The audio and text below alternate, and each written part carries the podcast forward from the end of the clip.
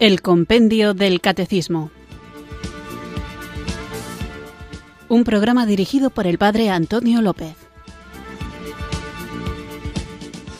Muy buenas tardes, queridos oyentes de Radio María. Recibido un cariñoso saludo desde Irurzun, en Navarra, quienes sintonizáis una tarde más esta emisora que cambia vidas, esta Radio de la Virgen, Radio María, para escuchar el Compendio del Catecismo, nuestro espacio diario de formación católica en el que tratamos de conocer mejor esta fe que debemos vivir, que debemos compartir y que tenemos que estar preparados para defender. Hoy no me voy a entretener mucho en la introducción del programa antes de la invocación al Espíritu Santo porque lo que vamos a tratar hoy, enseguida lo veréis, es algo de lo que estoy seguro que en más de una ocasión habéis tenido la posibilidad de discutir, debatir o al menos proponer en ámbitos y contextos diferentes. No os adelanto el tema, pero sí que, sin más preámbulo, vamos a comenzar invocando juntos el don del Espíritu Santo.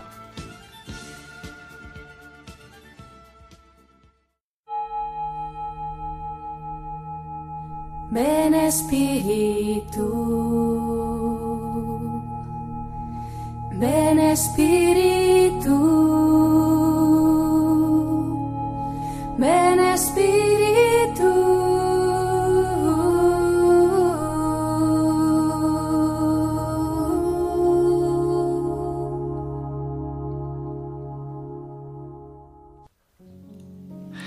En el nombre de Dios Padre, Dios Hijo, Dios Espíritu Santo, con el poder de la sangre de nuestro Señor Jesucristo, pido por todos los niños del mundo.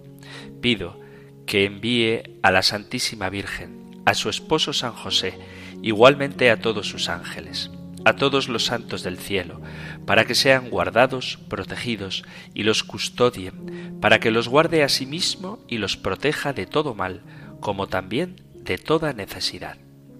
Cuídalos de toda adversidad, para que los guíen en sus caminos, para que no se les presente ningún mal, los selles, como también los protejas con el Espíritu Santo de cualquier accidente o cualquier peligro, de tal forma de catástrofe que se pueda presentar. Te pido, por la preciosa sangre de Jesucristo, a los pies de la Eucaristía, Espíritu Santo, guardián que moras acompañando en lo alto del firmamento, llega al corazón de los niños, dales la sabiduría para que sean los mejores en sus estudios, que sean bendecidos en medio de su familia, llénalos de valentía en los momentos de tribulación, ya que todos somos hijos de Dios. No estamos solos ante ninguna circunstancia, ya que tú nos proteges. Con tu Espíritu Santo, entrégale confianza a las mentes de los niños, de pensamientos de bendición, como también de prosperidad, que tengan metas y sueños para que los logren saliendo adelante. De esta manera, así serán niños de bien. Que seas tú, Espíritu Santo, quien los llenes en los momentos de turbulencia o tristezas, soledad, amargura, abandono o desánimo, como también de opresión. Sé tú, Espíritu Santo, el consolador. Como consecuencia de tu bendición, que los niños sean protegidos, que sean niños felices, amables y humildes, que vivan siempre en la presencia del Señor. Así serán fieles a tu palabra. Ilumina su entendimiento para que no cometan errores y sientan la seguridad de cómo afrontarlos. Que con tu ayuda salgan adelante. Espíritu Santo, dales claridad, que consigan escoger las enseñanzas que les muestres en su corazón elimina lo que no les permita acercarse a Dios Padre, para que así tengan la verdadera claridad para que puedan enfrentar la vida. Sé tú, Espíritu Santo, su amigo, para que irradien tu luz. Dios, Padre, Hijo y Espíritu Santo, guíalos en lo que deben pensar, en la forma de actuar. Colócales un rayo de luz, para que sean guiados por el camino de la bendición y den pasos de prosperidad a la vida eterna. Así como guiaste a los profetas y los apóstoles, guíales a ellos, para que crezcan en un amor cariñoso a Dios y puedan tener un corazón puesto en ti. Que consigan vencer en estos tiempos tan difíciles que se presentan. Dales fuerza de voluntad ante las tentaciones que puedan llegar a sus vidas. Que se sientan rodeados de personas que los quieran e igualmente que los guíen. Pon tu amor para que logren conseguir sus metas y propósitos, cumpliendo la voluntad del Padre. Espíritu Santo, te confiamos a todos los niños del mundo para que en ellos se realice cada vez más la bendición del Señor y se conviertan en voceros de tu infinito amor. Amén.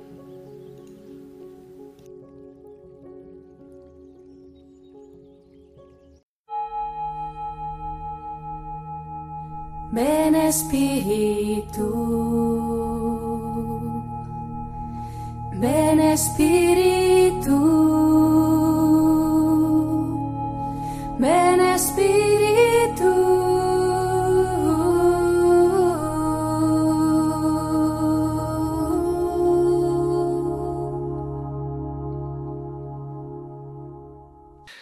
Os decía que el tema del que vamos a hablar hoy es algo de lo que seguro, estoy convencido que todos habéis discutido alguna vez, o al menos habéis tenido la ocasión de debatir a propósito del tema, porque es algo muy habitual en conversaciones, sobre todo con la gente joven de hoy en día, en la que la cultura dominante pone en la capacidad de decisión la norma suprema, incluso para los más pequeños, como si estos tuvieran capacidad de decidir o como si realmente les dejaran los padres a sus hijos tomar opciones desde el instante mismo de su nacimiento, cosa que es absurda porque un niño recién nacido no tiene opción de decidir, hay que obligarle o hay que imponerle en el sentido de que se le da de comer, se le viste sin que él lo pida, se le enseña un idioma en concreto,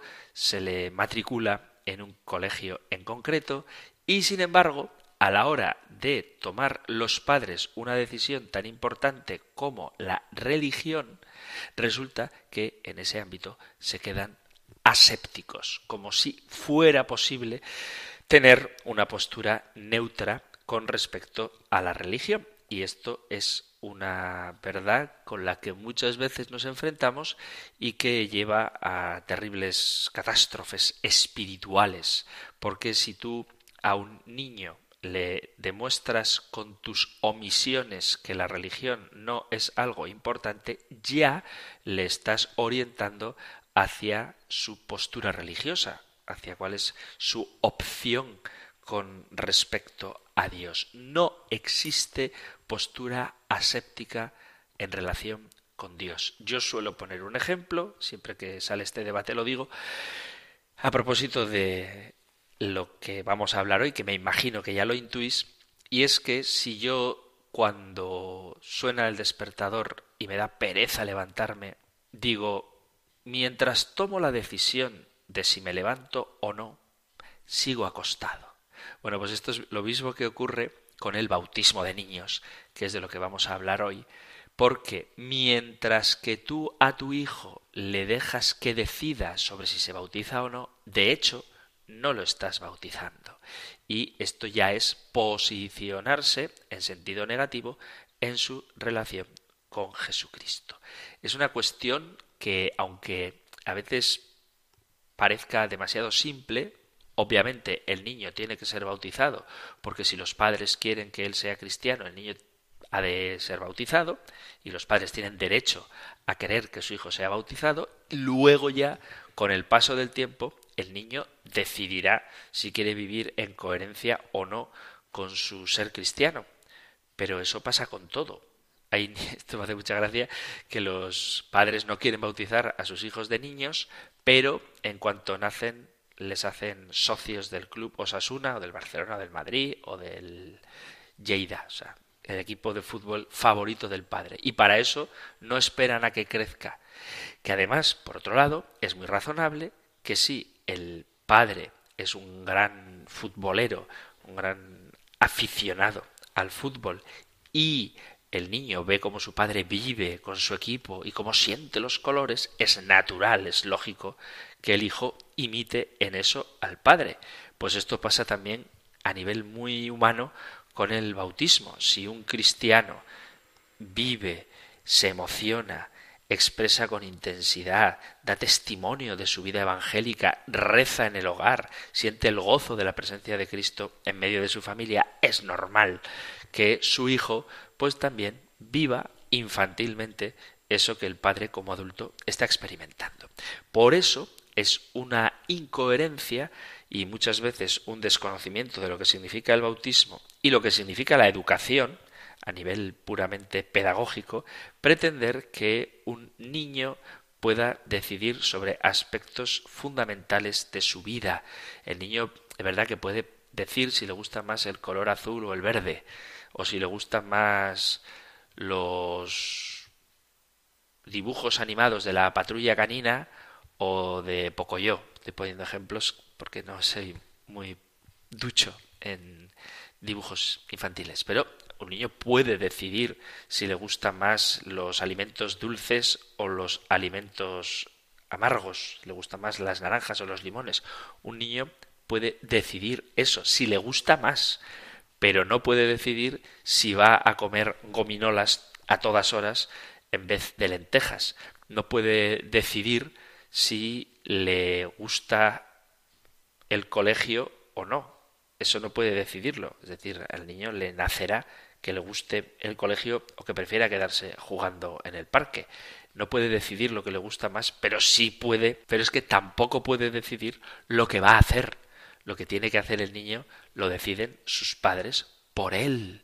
Y a medida que el niño crece, evidentemente va tomando sus propias decisiones, pero no se le deja a él elegir lo que hacer con su vida porque no tiene capacidad para hacerlo. Y esto hay que atribuirlo también al bautismo. Dicho esto, la cuestión del bautismo de niños es más importante de lo que parece porque dice el compendio del catecismo que la Iglesia desde el día de Pentecostés administra el bautismo al que cree en Jesucristo.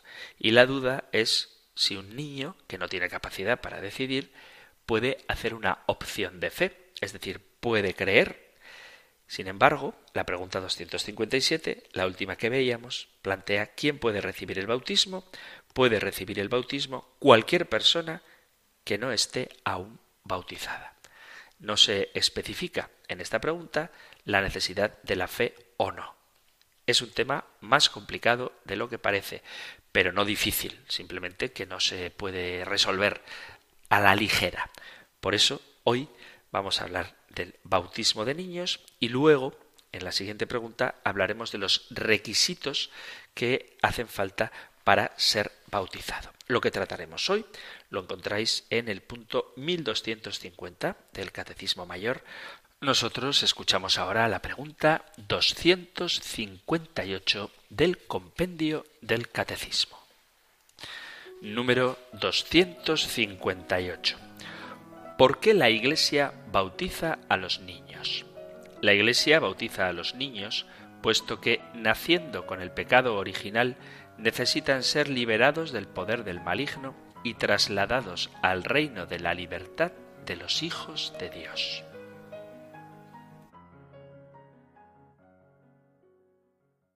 Es este un tema de debate entre católicos mal formados al menos una de las partes, la que niega que haya de bautizarse a los niños y desde luego es un tema de debate con las iglesias protestantes, porque muchas de ellas niegan el bautismo de niños. El bautismo, por el poder del Espíritu Santo, nos hace nacer como hijos de Dios, nos convierte en cristianos y nos integra como miembros vivos de la Iglesia.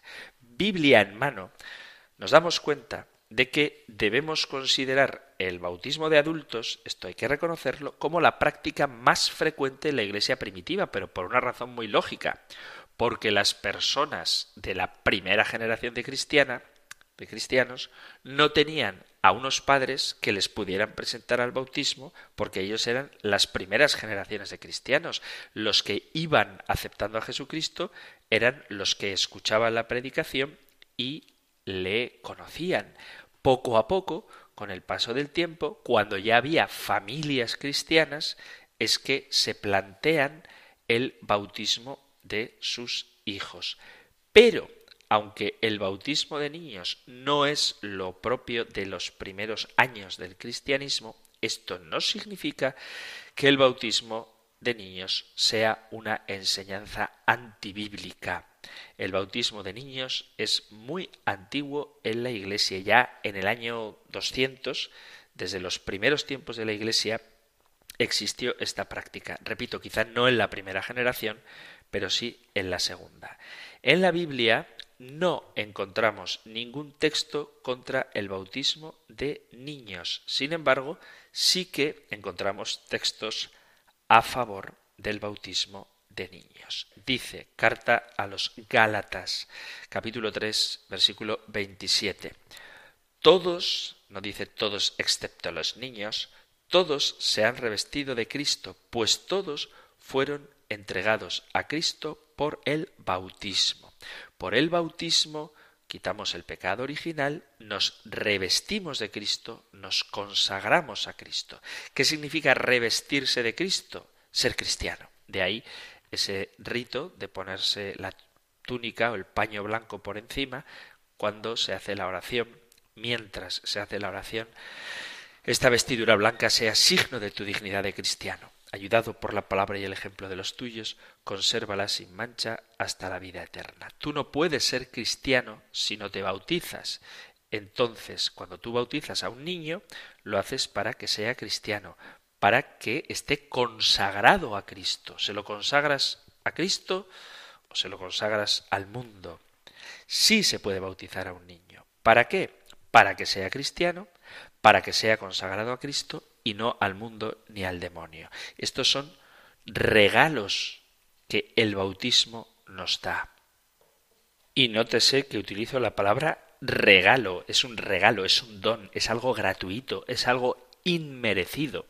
Y esto es muy importante, porque tú, cuando recibes los dones de Dios, los recibes no porque te lo merezcas, sino que los recibes por su misericordia. Esto que voy a decir ahora lo desarrollaré más adelante, pero no es verdad que nosotros nos salvamos por fe y no es verdad que nosotros nos salvamos por obras. Nosotros nos salvamos por la gracia de Dios. La gracia de Dios que nos da la fe, la gracia de Dios que nos capacita para realizar y expresar esa fe con obras. Pero todo lo que recibimos de Dios es un don. Hay muchos regalos, dice San Pablo en la carta a los Gálatas, en el versículo siguiente del que he leído antes, todos los que os habéis revestido de Cristo, fuisteis entregados a Cristo por el bautismo. Ya no hay diferencia entre judío y griego, entre esclavo y libre, ya no hay diferencia entre hombre y mujer, pues todos sois uno en Cristo Jesús. Y si sois de Cristo, sois descendientes de Abraham y herederos de la promesa. ¿Por qué bautizamos a los niños? Porque queremos que nuestros hijos sean herederos de la promesa. Y si no, estaremos haciéndoles perder la promesa. ¿Cuál es el sello por el que Dios nos reconoce como hijos suyos? Carta a los Efesios capítulo 4 versículo 30 no entristezcáis al Espíritu Santo de Dios. Este es el sello con el que fuisteis marcados y por el que seréis reconocidos en el día de la salvación. Dice capítulo 2 de los Hechos de los Apóstoles, versículo 38. Pedro les contestó, Arrepentíos y que cada uno de vosotros se haga bautizar en el nombre de Jesús, el Mesías, para que vuestros pecados sean perdonados. Entonces recibiréis el don del Espíritu Santo, porque el don de Dios es para vosotros y para vuestros hijos, y también para todos aquellos a los que el Señor nuestro Dios quiera llamar aunque estén lejos. Y la primera de Pedro, Primera carta de Pedro, capítulo 3, versículo 20, dice, Me refiero a esas personas que se negaron a creer en tiempo de Noé, cuando estaba por acabarse la paciencia de Dios y Noé ya estaba construyendo el arca. Pero algunas personas, ocho en total, entraron en el arca y se salvaron a través del agua. Vosotros reconocéis en esto la figura del bautismo que ahora os salva, pues no se trata de una limpieza corporal, sino que se pide a Dios una renovación interior por medio de la resurrección de Cristo Jesús. Esas ocho personas se salvaron por medio del agua, es decir, por el bautismo, y pudieron entrar en el arca. Cuando nosotros bautizamos a los niños es porque creemos queremos que nuestros hijos se salven. El cristiano cree en la palabra de Dios. El que no es cristiano se burla y se ríe de los demás y es lo que pasaba en tiempos de Noé cuando construía el arca, pero luego se dieron cuenta de que estaban en un error. Por eso hay que bautizar, hay que incorporar a la nave de la iglesia a todos para que todos se salven. ¿Y por qué se van a condenar o por qué no se van a salvar los niños si no han cometido pecado? Aquí os remito una vez más al compendio del catecismo, a los puntos anteriores, en concreto al que dedicábamos a hablar del pecado original, una verdad de fe bastante discutida muchas veces, pero que forma parte de nuestra doctrina. Os remito al compendio del catecismo a las preguntas a partir de la 75. Dice la pregunta 75, dentro del contexto de la caída, ¿en qué consiste el primer pecado del hombre? El hombre tentado por el diablo dejó apagarse en su corazón la confianza hacia su Creador y desobedeciéndole quiso ser como Dios, sin Dios y no según Dios. Y así Adán y Eva perdieron inmediatamente para sí y para todos sus descendientes la gracia de la santidad y de la justicia originales. Me encanta esta expresión. Dice que quisieron ser como Dios sin Dios y no según Dios. Es decir, que, que el hombre quiera ser como Dios es bueno siempre y cuando el hombre quiera ser como Dios según Dios y con Dios. Eso es la pregunta 75. Y la 76 dice, ¿Qué es el pecado original? El pecado original en el que todos los hombres nacen es el estado de privación de santidad y justicia originales. Es un pecado contraído, no cometido por nosotros. Es una condición de nacimiento y no un acto personal. A causa de la unidad de origen de todos los hombres, el pecado original se transmite a los descendientes de Adán con la misma naturaleza humana, no por imitación, sino por propagación. Esta transmisión es un misterio que no podemos comprender plenamente.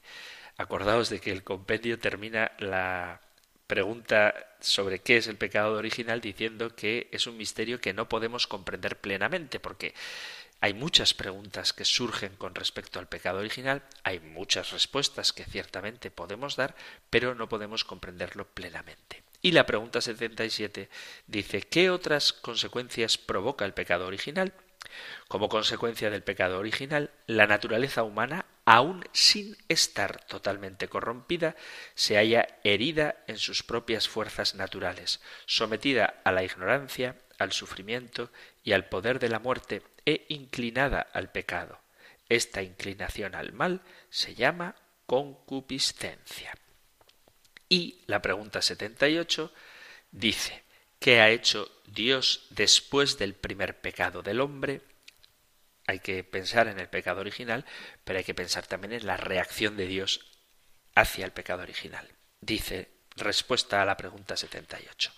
Después del primer pecado, el mundo ha sido inundado de pecados, pero Dios no ha abandonado al hombre al poder de la muerte. Antes, al contrario, le predijo de modo misterioso en el protoevangelio, Génesis 3.15, que el mal sería vencido y el hombre levantado de la caída. Se trata del primer anuncio del Mesías Redentor. Por ello, la caída será llamada incluso feliz culpa, porque ha merecido tan y tal grande Redentor. Os he recordado estos puntos del compendio del catecismo porque hablan del pecado original. ¿Y dónde vemos que existe el pecado original? En la Sagrada Escritura. En el Salmo 51 dice, mira, en la culpa nací, pecador me concibió mi madre. El Salmo Miserere. En la carta a los romanos también podemos leer, y así como la desobediencia de uno hizo pecadores a muchos, así también por la obediencia de uno solo, una multitud fue constituida justa. Vemos como el pecado de unos, el pecado original, hizo a muchos pecadores. En el Evangelio de San Marcos dice una frase que es muy escandalosa para mucha gente, pero está en la palabra de Dios. Y la palabra de Dios hay que tomársela en serio, interpretada a la luz del magisterio. Dice Marcos 16, 16, y esto está dirigido a los cristianos de primera generación. El que crea y se bautice se salvará, el que no crea se condenará. Y en el Evangelio de San Mateo Jesús manda y dice que hagamos discípulos a todos los pueblos, bautizándolos en el nombre del Padre y del Hijo y del Espíritu Santo, y no añade a todos los pueblos, pero solo a los adultos, o a todos los pueblos, excepto a los niños. Cuando San Pedro, después de su primer discurso en Pentecostés, habla, dice, Hechos de los Apóstoles 2.17, en los postreros días, dice Dios, derramaré mi espíritu sobre toda carne, y vuestros hijos y vuestras hijas profetizarán, y vuestros jóvenes verán visiones, y vuestros ancianos soñarán sueños. En esta cita se está refiriendo a lo que dice el Antiguo Testamento el profeta Joel en el capítulo 2, versículo 28. El profeta Joel profetiza que Dios mismo va a derramar su espíritu sobre toda carne. Y esto implica toda carne, hijos e hijas, jóvenes, ancianos, etc. Por toda carne entendemos también a los niños recién nacidos que entran en la categoría de hijos e hijas de las que habla el profeta y que luego utilizará San Pablo, que esto para él San Pedro, perdón, esto no es nada nuevo para Pedro, y lo sigue afirmando y enseñando, incluso yendo más lejos. Sigue Hechos de los Apóstoles 2 a partir del versículo 38. Pedro les dijo, Arrepentíos y bautícese cada uno de vosotros en el nombre de Jesucristo para perdón de los pecados y recibiréis el don del Espíritu Santo, porque para vosotros es la promesa y para vuestros hijos y para todos los que están lejos, para cuantos el Señor nuestro Dios llamare. La promesa de la que habla Pedro es la del profeta Joel, derramar el Espíritu sobre toda carne, y esto se produce en el bautismo. Además, la práctica de la Iglesia, además de la Sagrada Escritura, la práctica de la Iglesia ha sido bautizar a los niños, decía San Ireneo de León, porque vino a salvar a todos, y digo a todos, es decir, a cuantos por él renacen para Dios, sean bebés, niños, adolescentes, jóvenes o adultos. Por eso quiso pasar por todas las edades, para hacerse bebé con los bebés, a fin de santificar a los bebés, niño con los niños, a fin de santificar a los de su edad, dándoles ejemplo de piedad y siendo para ellos modelo de justicia y obediencia. Se hizo joven con los jóvenes, para dar a los jóvenes ejemplo y santificarlos para el Señor. Dice San Ireneo de León, santificar a los bebés recurriendo a las Sagradas Escrituras podemos ver cómo varios personajes del Antiguo y del Nuevo Testamento fueron elegidos, santificados, separados por Dios desde el seno materno. Por ejemplo, En el libro de los jueces, en el capítulo 16, versículo 17, dice, Le descubrió pues todo su corazón y le dijo, Nunca a mi cabeza llegó navaja, porque soy nazareo de Dios desde el vientre de mi madre.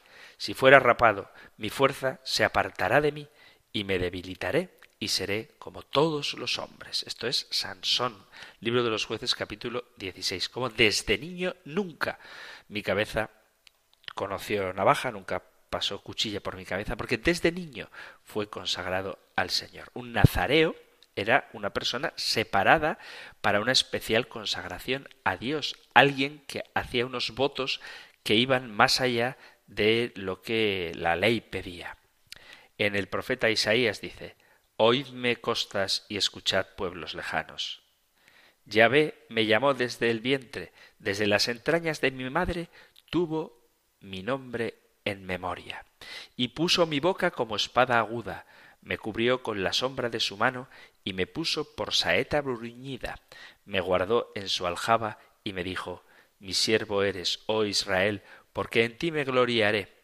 Por demás he trabajado, en vano y sin provecho he consumido mis fuerzas, pero mi causa está delante de Yahvé y mi recompensa con mi Dios. Ahora pues, dice Yahvé, el que me formó desde el vientre para ser su siervo, para hacer volver a él a Jacob y para congregarle a Israel, porque estimado seré a los ojos de Yahvé y mi Dios será mi fuerza.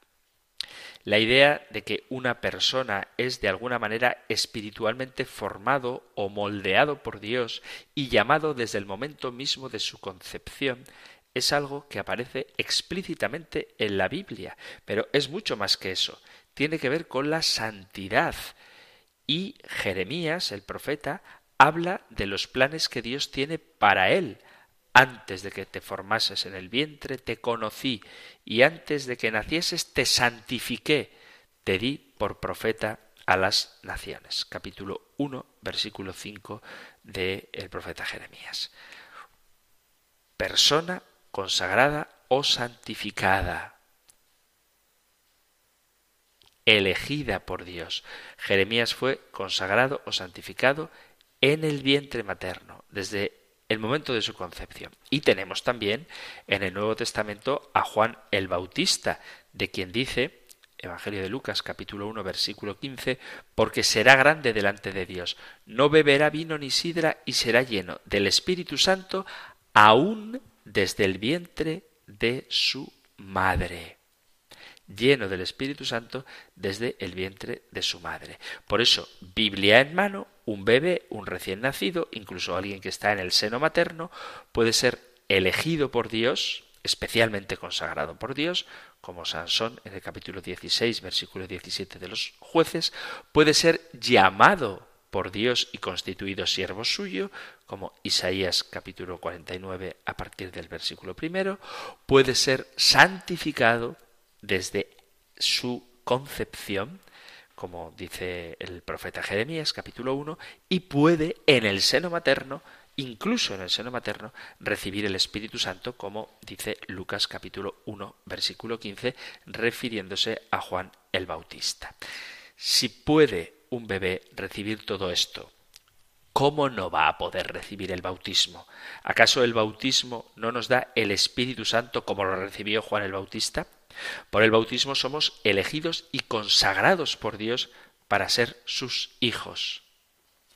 Y la Iglesia Católica bautiza a los niños porque en el bautismo recibimos el Espíritu Santo que es quien se encarga de santificar, nos unge como profetas, como reyes, como sacerdotes, elegidos, consagrados por Dios para servirle.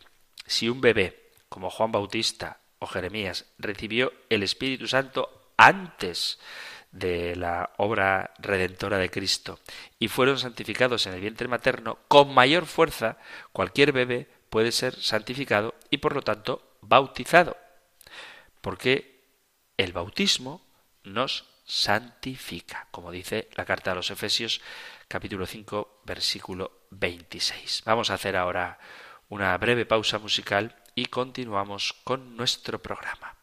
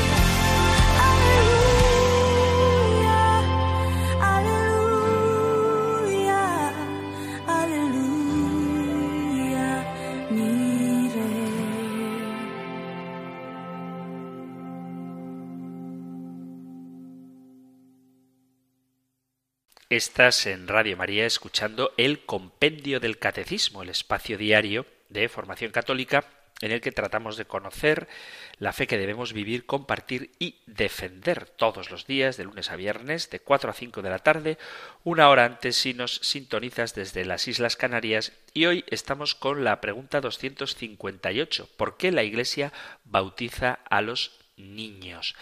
Hemos dado algunos argumentos bíblicos, pero voy a continuar con este tema para que quede claro que es bíblico y es conforme a la voluntad de Dios bautizar también a los niños.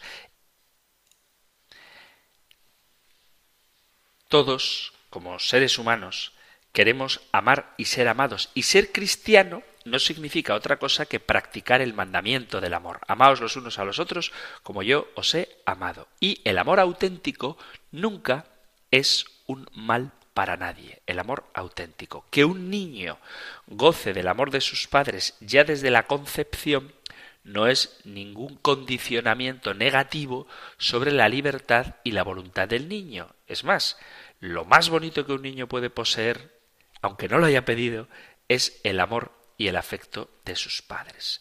Es ciertamente triste y doloroso ver a niños maltratados y rechazados por sus propios padres.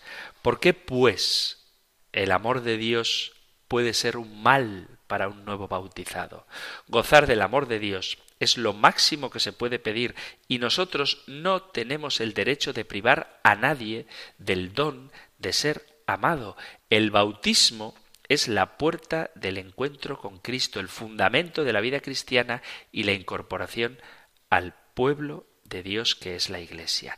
Contiene en germen el bautismo toda la acción santificadora de la gracia de Dios que se irá desarrollando a lo largo de toda la vida. El hombre que hoy se bautiza como niño llegará con la ayuda de la Iglesia a responder conscientemente a la gracia que ha recibido. Necesitará de sus padres y de la Iglesia, que son quienes proclaman la fe en nombre del niño y lo hacen con la garantía de la educación y el desarrollo de su fe. Quien no nace del agua y del espíritu no puede entrar en el reino de Dios. Esto es lo que dice Jesús en el Evangelio de San Juan en el capítulo 3 versículo 5. Jesús no excluye a nadie. Todos necesitan del bautismo. Lo nacido de la carne es carne, lo nacido del espíritu es espíritu. Si un niño no está bautizado, no ha nacido del espíritu. Además, en el Antiguo Testamento no se esperaba a ser adultos para incorporarse al pueblo de Dios, sino que eran circuncidados, incorporados al pueblo de Dios, muy jovencitos. Estaba estipulado que la circuncisión había de hacerse a los ocho días. Dice el libro de los Hechos de los Apóstoles en el capítulo 7, versículo 8, les dio además la alianza de la circuncisión, y así, al engendrar a Isaac, Abraham le circuncidó al octavo día, y lo mismo Isaac a Jacob, y Jacob a los doce patriarcas. El bautismo sustituye la circuncisión, es decir, el signo de la alianza, de la unión con Dios, de la aceptar lo que Dios quiere para nosotros, ya no es la circuncisión, sino el bautismo. Y el bautismo sustituye a la circuncisión y por eso los primeros cristianos bautizaban a los niños. En un inicio, esto ya, esto es verdad, la mayoría de los bautizados eran adultos, pero no era posible hacerlo de otra manera porque los que se incorporaban a la iglesia eran convertidos. Pero desde el principio era costumbre bautizar casas enteras. Lo hemos leído en el capítulo 16 de los Hechos de los Apóstoles, pero también lo podemos encontrar en la primera carta a los Corintios, en el capítulo primero, versículo 16. Dice, así ah, también bauticé a la familia de Estéfanas. Por lo demás, no creo haber bautizado a ningún otro. Bautizó a una familia entera, San Pablo. Los miembros de la casa incluían a las mujeres, a los niños y a los esclavos, aunque no se les mencione. Además, el bautismo era comparado con el arca de Noé, donde se salvaba la familia entera, padres e hijos. Ya he citado primera carta de Pedro, capítulo 3, versículo 20. La salvación era para toda la familia. En el siglo II, en el año 1055, que es cuando murió San Policarpo, ya se cree en el bautismo de niños, porque cuando se le pide a San Policarpo abjurar de su fe en Cristo, atestigua diciendo, San Policarpo, hace 86 años que le sirvo. Si no hubiera sido bautizado de niño, no hubiera podido decir esto. Dice Jesús en el Evangelio, el que no nazca del agua y del Espíritu no puede entrar en el reino de los cielos. Y esto es una invitación de un amor universal e infinito, una llamada a sus hijos deseando para ellos el mayor de los bienes. Y este llamamiento irrevocable y urgente no puede dejar en una actitud indiferente o neutral, ya que su aceptación será para él condición del cumplimiento de su destino. La fe no es sólo un acto personal, de esto ya hablaremos el próximo programa. Digo porque dicen, hay que tener fe para ser bautizado. Sí, pero la fe no es sólo un acto personal, sino también una virtud sobrenatural. Los niños no son capaces de hacer un acto personal de fe, pero sí pueden tener la fe como virtud sobrenatural, de la misma manera que el amor de Dios que ha sido derramado en nuestros corazones por el Espíritu Santo que se nos ha dado, es decir, por gracia y no por nuestro esfuerzo. Y así también es el Espíritu Santo que da la fe a los que reciben el bautismo. Dicen quienes objetan contra el bautismo de infantes que los niños no tienen la fe necesaria porque no pueden hacer un acto de fe y la Iglesia está de acuerdo. El bautismo es el sacramento de la fe. El que crea y se bautice se salvará. El bautismo jamás se ha administrado sin fe. Nosotros bautizamos a los niños en la fe de la Iglesia. O sea, no sin fe, sino en la fe de la Iglesia. Por poner un ejemplo, si yo me cuelo en el cine sin pagar el boleto, eso está mal, eso es una estafa, eso es un fraude. Pero si otro paga mi boleto, yo tengo derecho a entrar igual que se lo hubiera pagado yo mismo. Cristo exige fe para sanar a los enfermos, pero en el caso de los niños basta la fe de sus padres para que el niño sea sanado, como por ejemplo el caso de el Evangelio de San Marcos del capítulo 5, cuando Jesús resucita a la hija de Jairo por la fe de Jairo, o la mujer sirofenicia que intercede por su hija enferma y esta es sanada por la fe de la madre, que lo podéis leer en el capítulo 15 de San Mateo. Otro argumento que suelen esgrimir es decir que los niños no necesitan bautismo porque son inocentes y no tienen pecado. Y esto es lo que ocurre cuando uno no distingue las cosas que las confunde. Los niños no tienen pecado personal, pero sí tienen pecado original. Por eso os remitía antes a las preguntas del compendio del catecismo que hacen referencia a lo que es el pecado original. San Pablo opone a la universalidad del pecado la universalidad de la salvación en Cristo. Por un solo hombre entró el pecado en el mundo y por el pecado la muerte y así la muerte alcanzó a todos los hombres, pues todos pecaron. Todos sufren la derrota del pecado y todos necesitan el baño que nos lava del pecado, que es el bautizo. Todos somos pecadores. Vuelvo a citar el Salmo 50, el miserere. Mira, en la culpa nací, pecador me concibió mi madre. Si el bebé desde el seno de su madre nace con culpa y es un pecador, quiere decir que necesita el bautismo para el perdón de los pecados. Todos somos ciegos. En el capítulo 9 del Evangelio de San Juan aparece la curación del ciego Bartimeo y el ciego representa al cristiano porque todos nacemos ciegos a la fe y por tanto todos necesitamos lavarnos en la piscina, ese bautismo. Nosotros tenemos que abrir los ojos cuanto antes. Otra de las objeciones que dan es que no es bueno imponer a los niños una fe que no han escogido.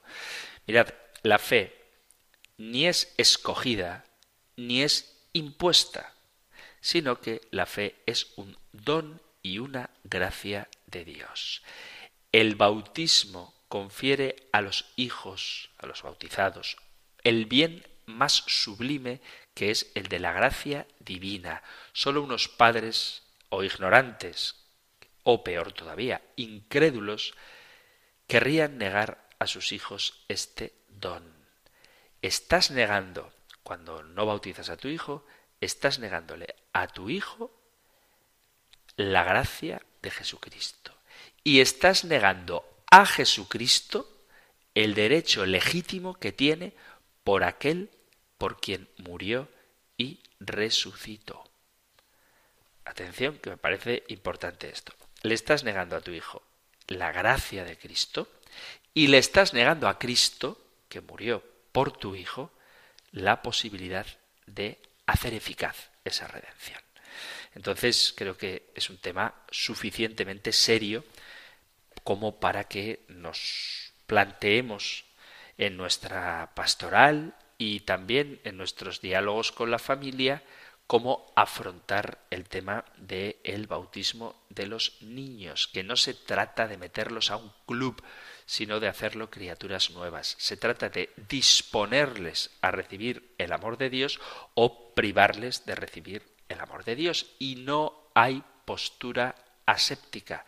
Colocarse en la posición de no le bautizo hasta que él decida significa que has decidido no bautizarle lo mismo que bautizarle de niño significa que has decidido que quieres bautizarle porque tú piensas, como padre, tienes no solo el derecho, sino la obligación, que eso es bueno para él. Y además tienes la obligación de educarle conforme a tus propios criterios, a tus propios valores. Y los valores cristianos son aquellos que emanan de Cristo y que no son simplemente valores humanos. Esto es un tema también para debatirlo mucho. No son valores humanos, sino que son valores sobrenaturales, porque no se trata de amar sin más, sino de amar como Cristo amó. No se trata de querer la vida, sino querer la vida sobrenatural que Cristo nos ganó. Y para amar como Cristo hace falta la gracia de Cristo. Y para resucitar como Cristo hace falta estar vinculado, unido a Cristo. Y esto nos lo da el bautismo.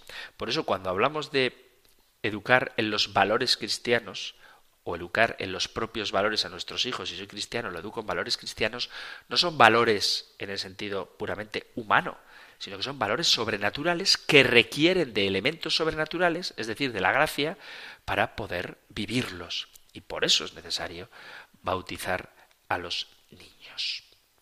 Y por eso la Iglesia lo hace, no desde el principio principio, porque eran conversos adultos los que abrazaban la fe, pero sí desde los primeros tiempos de la historia de la Iglesia hasta el día de hoy, la única Iglesia de Jesucristo no niega la salvación a nadie y por supuesto tampoco a los niños, sino que les acepta en su seno, haciéndolos miembros del cuerpo de Cristo santificándolos y dándoles la gracia de la adopción filial por el bautismo.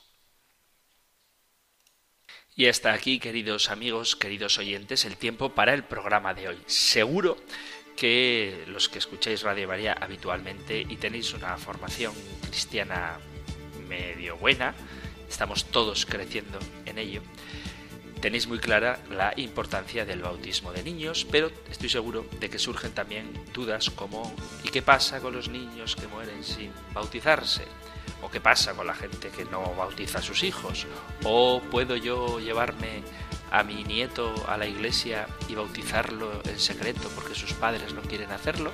Bueno, de todo esto tendremos ocasión de hablar en los próximos programas porque todavía vamos a continuar con el compendio del catecismo que dedica bastantes preguntas, como estáis viendo, a un sacramento tan importante como este. Así que poco a poco espero que vayamos aclarando dudas según el guion del compendio del catecismo, pero si hay algo que vosotros queráis preguntar, algún testimonio que dar, alguna opinión que compartir, podéis hacerlo en la dirección de correo electrónico compendio arroba radiomaria.es, compendio arroba o en el número de teléfono para WhatsApp 668 594 383 668 594 383. Terminamos recibiendo la bendición del Señor. El Señor te bendiga y te guarde, el Señor ilumine su rostro sobre ti y te conceda su favor, el Señor te muestre su rostro y te conceda la paz. Muchísimas gracias por estar ahí, gracias por escuchar el compendio del catecismo y si queréis volveremos a encontrarnos en un próximo programa. Un fuerte abrazo. El compendio del catecismo. Un programa dirigido por el padre Antonio López.